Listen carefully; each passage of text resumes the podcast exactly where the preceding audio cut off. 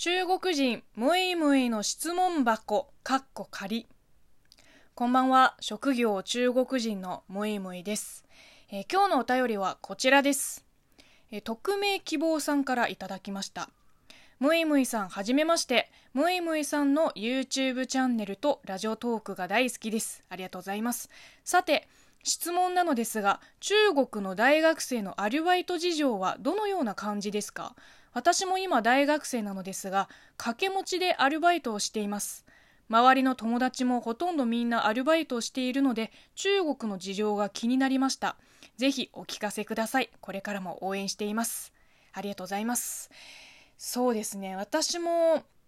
日本の専門学校に通ってたこの2年間は、まあ、許される限りバイトしてましたね。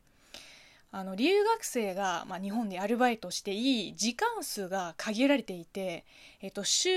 28時間までが通常でで長期休暇とかは、まあ、40時間まで OK っていう決まりがある中でまあギリギリまで働いてましたね。テーマパークとかラーメン屋あとハイブランドの免税店。イベントの物販コーナーもいろいろとやってました。授業が終わったその足でバイト先に向かうこともあったし夏休みとかほぼ週5とかで入ってました。お盆休みも正月もほとんど休まずバイトしてたね。うん。まあ中国人留学生の中でも結構頑張ってる方だと思います。もうこんなバイト戦士な私が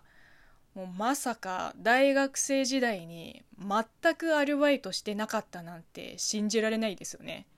でも中国の大学生本当にアルバイトしてる人とかしてたことある人結構少数派だと思います。少なくともうちの大学のあの私グラフィックデザイン科出身なんですけどうちの学科では一人もいなかったなネットショップを始めた人はいたけどバイトしようとは思わなかったなあの時は。なんだろうね。その時の仕送りもう毎月1000元だったんだけど日本円だと1万5000円ぐらい。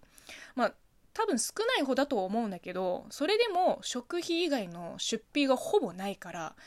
まあまあ余裕でした。で寮生活だったので食事もほぼ食堂で済ませるしお洋服も本当にたまにネット通販で買うぐらいだから、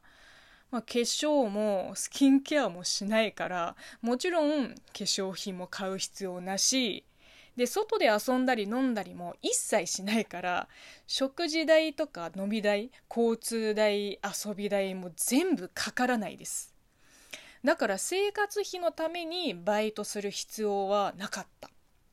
あとはね中国のアルバイトの時給って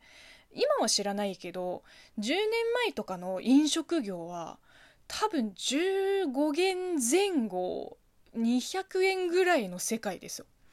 よっぽどの事情がない限りバイトしようとは思わないですね。